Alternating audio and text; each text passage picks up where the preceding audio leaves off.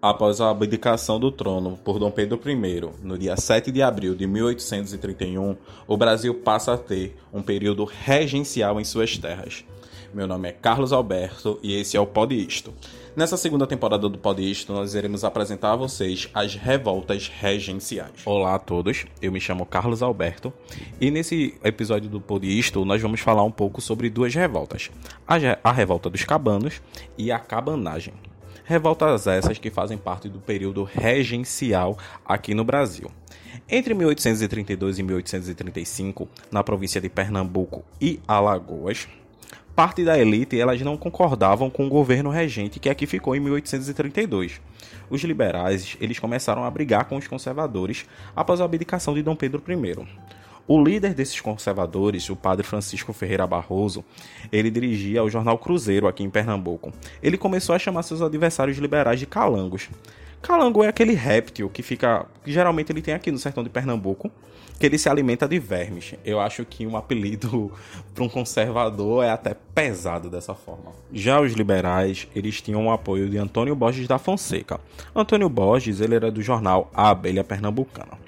Essa guerra que começa aqui no centro do Recife, ela começa a ser um pouco mais espalhada para os interiores. E o que é que acontece nesse interior?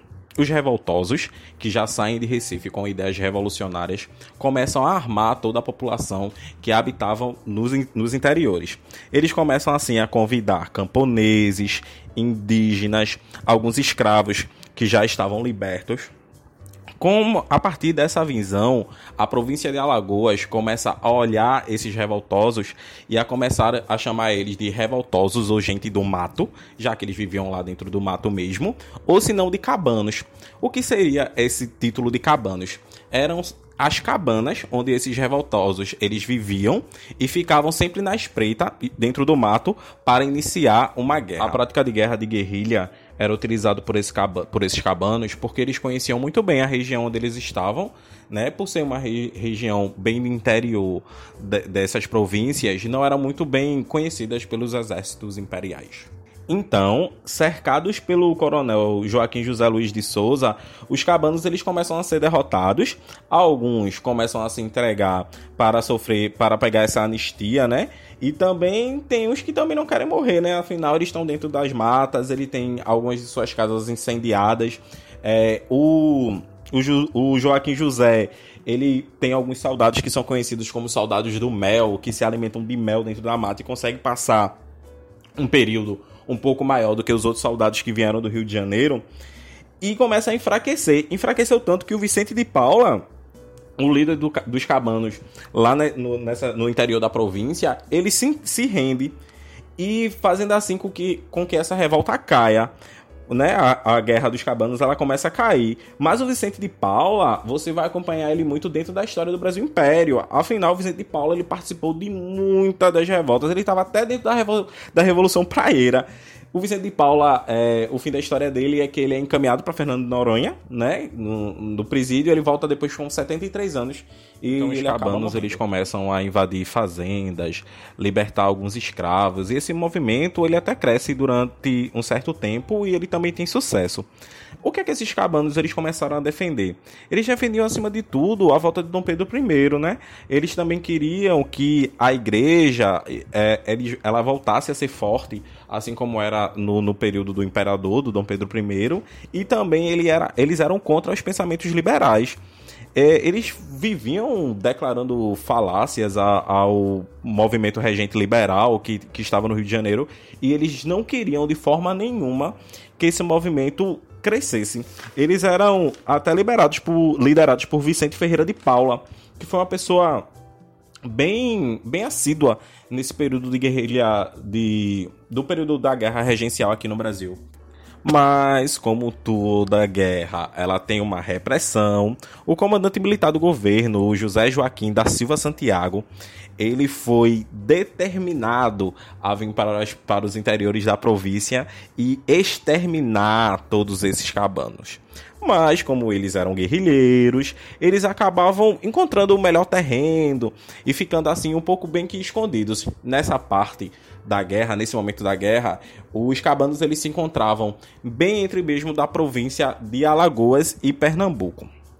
Porém, com a morte de Dom Pedro I e a unificação de poucas das, das províncias né, de Pernambuco e Alagoas, o coronel José Luiz de Souza ele começa a cercar as matas, as lavouras, e também começa a correr uma notícia que ele vai oferecer anistia para os rebeldes e também quem não, não concordasse em parar com esse tipo de guerrilha ali na, nos limites da província, eles começariam a ser mortos. E a, ser mortos, né? E aí começa esse movimento de promessas. Ah, se você parar, você pode ser ah, você vai ter anistia. Ah, se você parar, talvez você sofra um castigo muito menor. Mas isso corre pouco não corre menos do que a famosa igreja, que também começa a ajudar, né? Ela começa a divulgar assim, ó, deixa eu dizer uma coisa para você. O imperador morreu, Dom Pedro I morreu. E a regência também, ela não tem nada contra o cristianismo, não. Eles são liberais, eles apoiam é, os grandes comércios, mas eles não têm muito contra o cristianismo, não. Eles também, eles também acreditam dentro dos valores e vocês podem também ficar do lado deles. Não precisa vocês se levantarem dessa forma Afinal, é, dentro disso tudo, dentro desse aspecto social, é, quando Dom Pedro, Dom Pedro primeiro saiu, ele deixa seu filho, que ainda não pode assumir, e esse período da regência ele fica bem conturbado, mas eles sempre vão acreditar na promessa que tinha que Dom Pedro II iria subir ao trono e, quem sabe, assim governar igual seu pai mas as revoltas regenciais ainda tomam conta desse período no Brasil. Tanto que lá no Grão-Pará, a partir de 1835, começa também uma outra revolução, uma outra guerra, que seria a Guerra da Cabanagem. E para trazer esse assunto aqui pra gente no podcast hoje, eu convido Daniel Lins, que irá dar uma breve explicação sobre o assunto. Bom dia, boa tarde, boa noite. Meu nome é Daniel Lins e hoje eu vou falar um pouco sobre a cabanagem. A cabanagem foi uma revolta que aconteceu na província do Grão-Pará entre os anos de 1835 e 1840. Ela aconteceu durante o período regencial e foi logo após a abdicação de Dom Pedro I, enquanto se aguardava ainda a chegada de Dom Pedro II para atingir a maioridade. O Império Brasileiro foi governado por regente e nesse período foi marcado por revoltas por revoltas provinciais. E essa revolta que aconteceu no Grão-Pará, a cabanagem, foi uma das mais violentas da época e ela foi causada por, é, por uma grave situação econômica e social na região e a disputa pelo poder na província. Os principais líderes eram indígenas, negros e pobres, mortos pelas tropas regenciais. Em resumo, ela foi uma revolta que aconteceu no Grão-Pará entre os anos de 1835 e 1840, durante o período regencial. As suas causas foram a grave crise econômica e social na região, seus principais líderes tinham origem indígena, negras e da camada mais pobre, e ela foi derrotada pelas tropas residenciais. Vamos falar um pouco do estouro, né? Do, do ápice da, da revolta. Desde a independência do Brasil, em 22, a província do Grão-Pará enfrentava conflitos políticos entre brasileiros e portugueses. A população local se organizou para expulsar os portugueses que desejavam manter uma colônia brasileira. Desde 1832, os governantes nomeados pelos regentes não eram aceitos pelo povo. A chegada de Bernardo Lobo de Souza para governar a província desencadeou uma revolta armada. Sua forma autoritária e repressiva de governar o Grão-Pará fez com que os revoltosos fizessem um levante para derrubá-lo do poder e definitivamente expulsar os portugueses que controlavam o comércio na região. Em 1835, começava a revolta da cabanagem, fruto da resistência do Grão-Pará contra as péssimas condições sociais e a presença dos portugueses e o autoritarismo dos governantes enviados pela regência. O nome da revolta é uma referência ao termo como os revoltosos foram chamados, cabanas, que moravam em palafitas, também conhecidas como cabanas. Félix Clemente Melker e Francisco Vinagre prenderam e mataram o governador Bernardo Lobo de Souza e instalaram um novo governo no Grão-Pará. Liderado por Melker, porém, como aconteceu em várias revoltas provinciais, os integrantes do novo governo entraram em conflitos por conta de diversos interesses e entraram em choque. Francisco Vinagre se desentendeu com Félix Melka e, como ele liderava as tropas, ele tentou derrubar o novo governante, mas acabou preso. Seu irmão, Antônio Vinagre, assassinou Melka e impulsou Francisco como governador do Grão-Pará. Outro líder que começou a se destacar na cabanagem foi Eduardo Angelim. Muito popular na camada mais pobre, Angelim liderou as tropas revoltadas contra o ataque do almirante britânico John Taylor, que chefiou os soldados imperiais ao, no combate às cabanas. Apesar de Taylor ter ocupado a capital Belém, as tropas de Angelim conseguiram reverter a situação e expulsar o almirante e assumir o comando da capital, proclamando um governo republicano. Eduardo Angelim se tornou o novo governador do Grão-Pará e decidiu fazer um governo voltado às questões sociais e econômicas que tanto afligiam as camadas mais mais pobre da província. Apesar de ter apoio popular, Angeli não tinha apoio político, o que não garantia a estabilidade do governo republicano recém-instalado. As investidas dos soldados imperiais contra os revoltosos foram um sucesso, e Angeli foi deposto e preso. A capital retornou à administração regencial e os cabanos se refugiaram para o interior da província, a última tentativa de resistir aos ataques militares dos soldados imperiais. Entre 1837 e 1840, a luta entre revoltosos e governo regencial se deu de, se deu de forma violenta. A cabanagem saiu derrotada, mas entrou para a história como sendo a única revolta em que representantes de camadas populares assumiram poder em província. Agora eu vou falar um pouco sobre os líderes da cabanagem.